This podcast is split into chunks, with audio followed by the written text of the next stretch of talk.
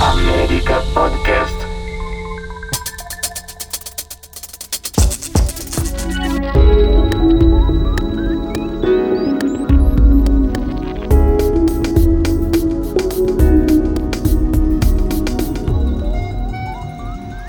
Oi, pessoal, eu sou Dudu Vanoni e estamos gravando mais um episódio dessa primeira série de podcast do programa Calmaria, uma coprodução minha com a América Podcast. Esse projeto é para a gente se lembrar desse programa que rolou na Rádio Panema lá nos anos 2000, de 2003 a 2008, que era apresentado por mim e tinha a produção da Rádio Ativa Produtora. O programa Calmaria ao ar todos os domingos, sempre com uma seleção muito bem cuidada para aquela hora perfeita de acordar, fazer o café, caminhar, passear com o cachorro, ler, relaxar, enfim, né, curtir aquela hora numa boa com uma seleção super cuidada, mas sem monotonia. E claro, nesses podcasts a gente vai falar de assuntos relacionados à música, a importância dela, o que mudou, o rádio, todos esses assuntos que de lá para cá a gente tem tido muitas novidades na vida da gente. Para conversar comigo hoje está aqui o Super Roger Lerina.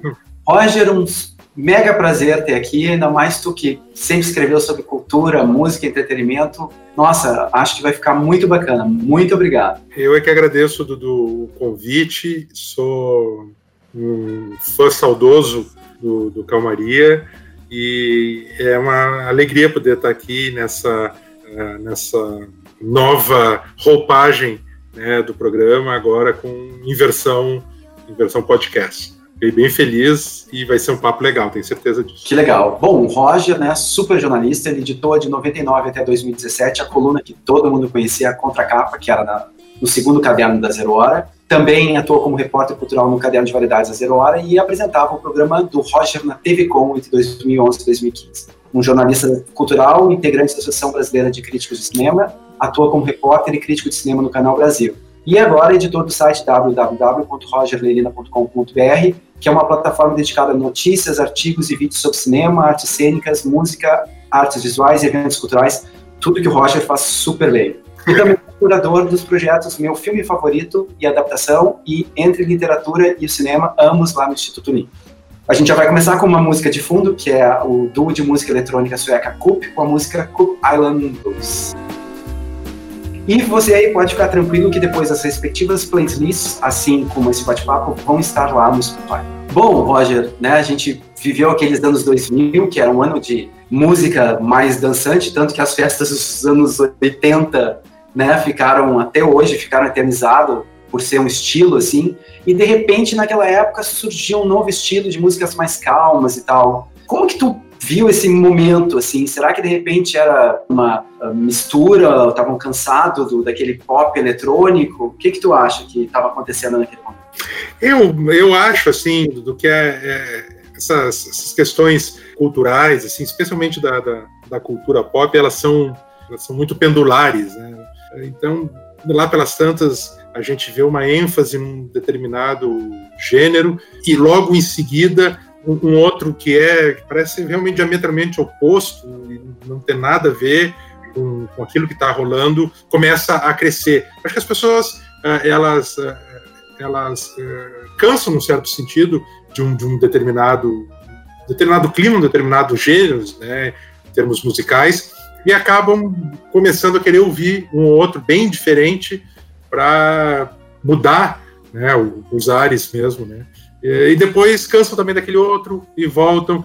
É, e, e a, questão é que a indústria cultural acaba acompanhando esses, é, esses fluxos né, do, do, gosto e aí sobrecarregam a oferta, né, ou a visibilidade em, determinados gêneros, artistas, né, modismos, e que durante um certo tempo é, efetivamente são muito consumidos, as pessoas vão muito atrás é, desse, desse determinado produto, mas isso acaba, acaba se desgastando. É, e aí logo tem que ter um outro para substituir, e muitas vezes esse refluxo vai para um outro um outro canto mesmo, né? E, e, aí vai a indústria de novo e, e faz um, um excesso de, de, de oferta né? e, e, fica esse ciclo incessante. Eu é, e tu, eu acho que, o pessoal que te acompanha, que tem um ouvido um pouco mais exigente, a gente costuma não se prender tanto por esse por esse tipo de, uh, de instabilidade, digamos assim, né, entre né, ir do, de um gênero, só ouvir determinado gênero e esquecer, até, até ficar saturado daquilo, e aí vai buscar outra. A gente dosa, né? Tem dias, tem momentos, tem climas que eu tô realmente absolutamente calmaria e quero ficar naquela naquele clima ambient. Mas tem outros que eu tô num clima de chutar parede, tô pilhado, quero mais ouvir o Pixies. Então, eu acho que, que é isso que, que acontece. Nos anos 80 foi isso. Aí eu citei o Pixies, e para entrar nesse nosso papo, tinha uma, uma gravadora que no começo dos anos 80 foi muito importante, que é a 4AD. A 4AD, só para um parênteses, eu fiz o meu trabalho de conclusão em propaganda uh, sobre artes gráficas das capas de selos independentes inglês. Ninguém sabia nada, tanto que não tinha, né? E a 4AD, nossa, tinha grupos Cocteau Twins, Dismortal Coil, Pixies, que era completamente diferente. Exato.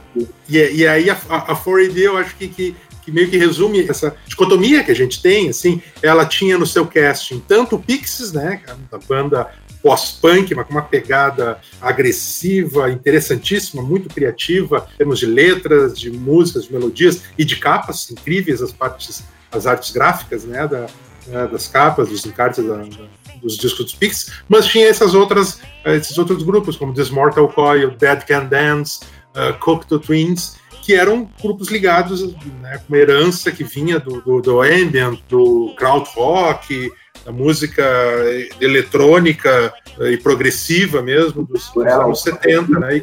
E Isso, um clima mais zen, assim. E, por outro lado, era assim, nos anos, digamos que as músicas dos anos ali 80 eram mais rápidas, essas elas eram um pouco mais calmas. Tu acha que talvez uh, seria para um público mais adulto, assim? Naquela época a gente era gente era guri, né?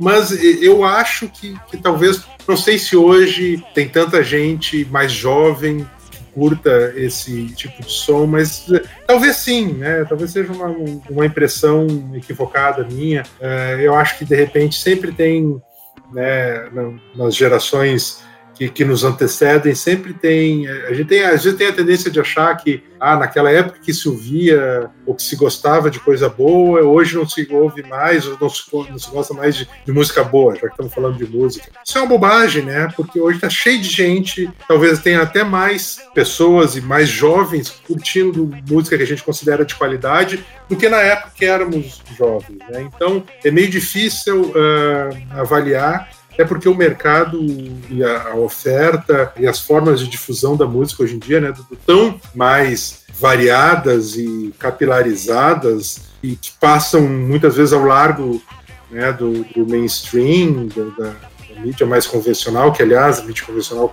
né, o sistema de gravadoras implodiu, todas essas questões, as rádios convencionais também já não tem mais a, a mesma força e a mesma penetração que tinham antes. Uh, pois bem, de, de repente tem multidões ouvindo ambient, country music, uh, música punk, rap, uh, R&B, e, e, tem público para tudo. Acho que de repente tem muita gente jovem sim ouvindo ainda hoje. E naquela época, sem, sem dúvida, tinha, uh, tinha uma, um público bastante considerável. E volto a dizer, às vezes era o mesmo público que curtia punk rock, pós-punk, grunge, né, que veio mais adiante, mas também tinha um, um momento lá que queria ouvir um, um som mais, uh, mais atmosférico, digamos assim. Mas que legal isso que tu lembrou da, da 4AD e, nossa, tinha também a Bruce Trades, tinha também uh, a Factory, nossa, e todas tinham umas capas de disco, né? Uhum Peter Saville, que fazia as capas do New Order, nossa, um super uh, artista gráfico, aquela capa do Power Corruption Lines tá, tá no MoMA, né? Ele fez, eu acho é. que antológica de Londres, sei lá, mas é um grande designer gráfico e tudo, aquelas capas que eram quadros, né, do Cocteau Twins realmente eram quadros. E esse som que foi muito bacana, né, porque eles uh, também abriu, digamos, né, tipo, o, o, teatro onde tu vê um show uh, e tal, e, e, a música ambiente, claro, além dos shows, assim, também veio os lounge bars, né, esses lugares onde, enfim, ficou um, também um espaço novo de entretenimento, né, onde também as pessoas começaram a ouvir esse tipo de música e começaram a entender que, pô, que música legal para curtir, né? Isso foi muito bacana naquele momento. Exatamente.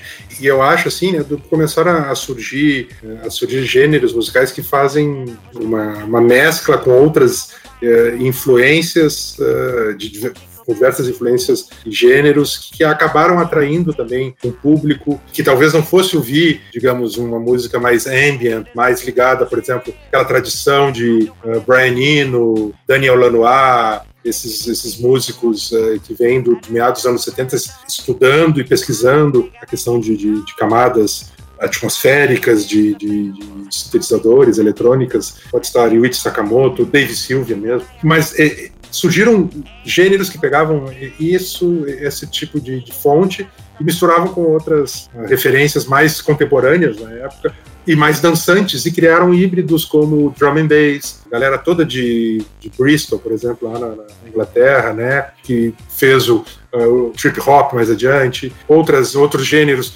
como por exemplo as misturas de hip hop com jazz e que não eram exatamente a, a, a, aquele som ambient, mas também não era um som de pista mais eletrônico, mais house, né, que era o que rolava nesse final de 80, começo de 90, e que, e, e que eu acho que eram bem apropriadas para esses, é, esses espaços que tu citaste, assim, como os lounge bars, os chill, os chill in, os chill outs das festas, porque elas tinham um pé em cada, em cada mood, né, um pé em cada, em cada humor. Tranquilo, mas também o, o ligado. Eu não tô, eu não tô aqui em vigília, dormindo, não. Eu tô, tô na minha, mas tô, tô de olho, tô ligado no que tá acontecendo. É, sem monotonia, né? Não é, também, não é música de elevador também. Né? Não, não é Muzak. Exato. E tu que super adora cinema, nossa, entende um monte de cinema, pô, tem muitas músicas também perfeitas, né? Muitas trilhas eternas, assim, né? Que também podem seleções, nossa, aliás, uma dica até, nunca tinha pensado, mas farei uma playlist só de músicas de trilhas de filme, que aliás dá uma, uma seleção muito legal, né? Porque também, nossa, tem músicas de filme lindas que também são um som ambiente incrível, assim, né? Tu deve, enfim, qual tuas trilhas prediletas? Assim? Nossa, isso, isso é uma pergunta cruel, assim, que é muito são muitos filmes e, e muitas trilhas que remetem a filmes excepcionais mas é, eu vou citar algumas que eu acho que são trilhas que, além de, de estarem ligadas a filmes que são realmente muito bacanas, importantes, elas têm uma, uma sustentação própria, elas podem ser escutadas independentemente do, dos filmes, e que, e que estão nesse, nesse universo, digamos assim, da música mais ambient, né, que a gente está conversando aqui. Uh, eu acho que a trilha que o Vangelis fez para Blade Runner é absolutamente antológica, acho incrível tema de amor, o tema de, de Blade Runner mesmo. Toda a trilha eu acho muito eh, evocativa. Obviamente ela está indissociável do filme, que é magnífico para mim, mas eu acho que ela, que ela ela pode ser escutada independentemente do filme e ela tem qualidade por si só. Da mesma forma, a trilha que o Ryuichi Sakamoto fez do filme Merry Christmas, Mr. Lawrence, uh, do Nagisa Oshima, tem a participação do David Bowie, e o próprio uh, Sakamoto faz um papel é o antagonista né, do, do, David Bowie nessa história muito bacana, ambientada durante a Segunda Guerra Mundial, na, na Guerra do Pacífico, né, entre japoneses e uh, ingleses, britânicos. E é, bom, tem o, o tema Merry Christmas, Mr. Lawrence, sensacional, é antológico também, né, os, os acordes iniciais absolutamente identificáveis, né? Qualquer um, mesmo eu cantando. É, e outra trilha nessa linha de, de, de, um filme, também nesse ambiente japonês, assim, mas não escrito por japonês, é a trilha de Mishima, é, o filme do, do Paul Schrader e a trilha do Philip Glass, que é também uma trilha incrível. Bom, teria dezenas de outras, mas para ficar nesses, nesses mestres, né, é, todos eles é, muito não coincidência certamente, conectados com, com a sonoridade e as possibilidades do piano e dos, uh, dos sintetizadores, né, dos teclados. Ah, mas muito legal. Eu realmente não tinha pensado de fazer uma, uma seleção assim só de filmes, né? Porque a gente vai lembrar, pô, ah. Café também tem músicas incríveis, né? Tanto Amélie Poulain, por exemplo, né? O fabuloso estilo de Amélie Poulain. O Yann Tirsan, né, que é o músico, o autor da trilha. é, é uma trilha incrível e eu acho que ela se qualifica. Ela é diferente desses três aí que são é, tem mais ou menos algo em comum, mas também é, é muito bacana. Então, nossa, a gente pode ficar citando as trilhas uh, que o Gabriel Yared, outro músico francês, né, faz para filmes como Betty Blue. Betty Blue, também, nossa. Também tam, são, são antológicas, né? Só música boa. Só música boa.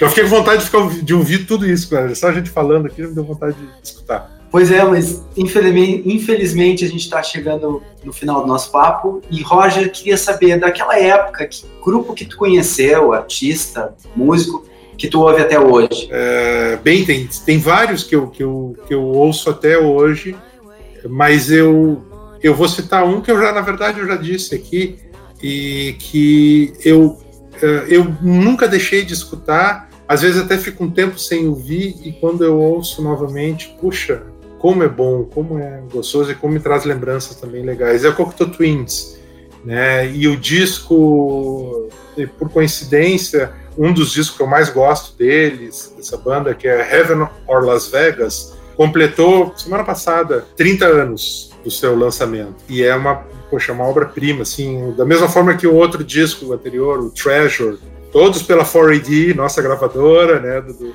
então, assim, Cocteau Twins para mim é um exemplo. É, é, é, esse casamento, que era realmente um casamento no começo, literalmente, entre a vocalista Elizabeth Fraser e o guitarrista Robin Guthrie, é muito feliz, assim. Ela tem uma voz angelical, letras que eram rimadas pela sonoridade, as palavras né, não, não, não tinham exatamente um significado, era uma associação sonora e era lindo isso. E as guitarras etéreas e que, muito climáticas, e os climas que o, o Robin Guthrie fazia. Eles também fizeram colaborações com um pianista, de novo, chamado Harold Budd, que também lançava disco pela 4D, criaram obras incríveis. Então é uma banda que, nesse, nesse universo aí que a gente está conversando, é uma banda que até hoje me diz muito e que eu gosto de escutar. Puxa, que legal também. Acho que semana passada também ouvir, é uma banda assim que eu acho é, é, tem um astral incrível, né? A mistura de voz e música simplesmente é sensacional.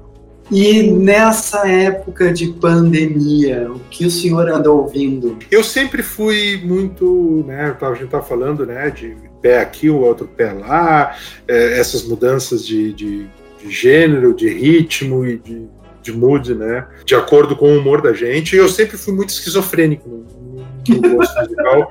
Sim, sem dúvida, por conta disso. Eu gosto de, de muita coisa, sabe? De samba, a música clássica, de punk rock, a tango, jazz, né, a fado. Então, e eu, eu tento ouvir bastante coisa, porque eu não gosto de ficar ouvindo muito um determinado gênero, né? Lá pela Santos, como eu falei, tipo, a sonoridade né, já está me cansando um pouco. Deixa eu ouvir uma outra coisa, depois eu volto para isso sem problema. Mas eu tenho algo que eu escuto também há, há um bom tempo e para mim é perfeito, assim, em qualquer época. E agora em época de pandemia, sensacional. É um disco chamado Sleep do compositor chamado Max Richter. Esse cara é um alemão uh, uh, naturalizado britânico e ele é compositor, uh, ele faz muitas trilhas sonoras também. Fez agora desse filme, por exemplo, Ad Astra, com o, o, Brad Pitt. O, o Brad Pitt. A composição é do Max Richter mas ele, é, ele é muito ligado à, à, música erudita contemporânea e de corte minimalista. E ele tem esse disco chamado Sleep, que é um projeto muito louco, que ele fez, lançou esse disco em 2015, e é um disco de oito horas e meia, que é feito para dormir. São 31 composições, e cada uma delas tem entre 20 e 30 minutos. E são quatro ou cinco temas que, variações de quatro a cinco temas. É, e as músicas têm, um, têm nome de formações de nuvens, né? Então é, é, é muito bonito, é muito legal. Assim. E foi lançado pela Deutsche Grammophon. Então ele tem uma ligação com a música, a música erudita, né? muito, muito forte. O disco anterior dele é um trabalho muito bacana chamado uh, Reconstruct.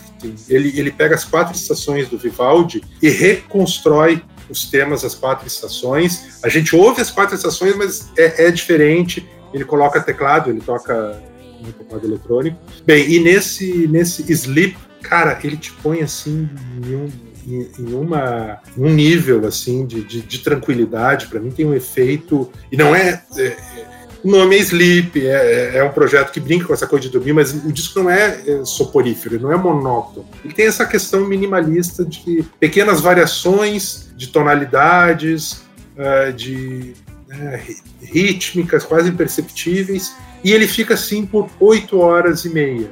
E eu tenho vivido isso, isso direto, assim, não só para dormir, para trabalhar, às vezes. Eu recomendo muito. Max Richter. Nossa, é, super dica, incrível, direto depois da gente gravar, já vou pesquisar para ver, assim, porque daqui a pouco até conhecia pela, pela trilha, de ver no crédito, não sabia desse trabalho. E que incrível isso de oito horas, inspirado com o nome de nu, formação de nuvens e tal, nossa. É, é Culimbo, aqueles nomes de, eu não me lembro agora exatamente. Símbolos, né? É, exato, exato, são esses, são esses nomes. É, é, faz até uma brincadeira com a coisa do Henrique Satie, né, que tinha os nomes das músicas... Uh, uh, ginopedis, né, o nome de, de, flores, os nomes científicos, flores ele faz com nuvens. E é legal, gente, porque tem no, tem no Spotify, fazendo propaganda aqui do Spotify, mas tem lá, quem está no Spotify pode procurar Sleep, do Max Richter, que vai encontrar 8 horas e meia e ah, é uma viagem. Bom, que legal. Vai ser uma, uma trilha para o dia, assim, para ficar em casa trabalhando e tal. Perfeito, né? Dura o tempo inteiro. Puxa, hum. muito legal. Bom, Roger, mega prazer de te ter aqui, da gente conversar. Foi muito legal. Queria super te agradecer, né? Nossa, foi muito bacana, tá? Que bom, eu que agradeço. Foi, foi, foi ótimo. A gente não tem oportunidade de, de conversar sobre especificamente esse tipo de, de, de gosto, né? De, de paixão musical, porque não é exatamente o, mais comercial, o que está todo mundo falando por aí, e no entanto é tão importante realmente todos esses artistas, músicos, uh, discos que, que eu comentei aqui uh, fazem muito parte da minha vida, né? Eu ouço essa, esse pessoal aí desde os dos anos 80, né? Então, a minha vida é, é, meio que a trilha sonora da minha vida, né? Então, é legal poder falar sobre isso com, com contigo aqui. Poxa, é um privilégio. Que bacana. Bom, pessoal, esse foi o quarto episódio dessa mini temporada do programa Calmaria, agora em podcast. Essa primeira temporada terá cinco episódios, cada um com esse bate-papo e também uma playlist relacionada para você curtir algumas horinhas aí na paz. A de hoje tem Coop, a brasileira Cibele, o grupo Nouvelle Vague, que é um clássico nos covers, Luciano Superville, que também faz parte do grupo Barro Fundo, a brasileiríssima Bebel Gilberto, que acabou de lançar um novo disco agora, Moloco, os alemães do Difaz, Nico, o Supermob e Grupo Armada, que são um dos meus prediletos. Sigam a gente nas redes sociais, lá sempre a gente vai dar dicas atualizadas do andamento da nova série de podcasts. Arroba Dudu Banoni com dois Ds, arroba Programa Calmaria e arroba América Podcast. Se tiver alguma dificuldade de nos encontrar no início, é só acessar o site da América, que é www.americapodcast.com.br. Era isso, um beijo, fique bem, fique na calmaria, tchau!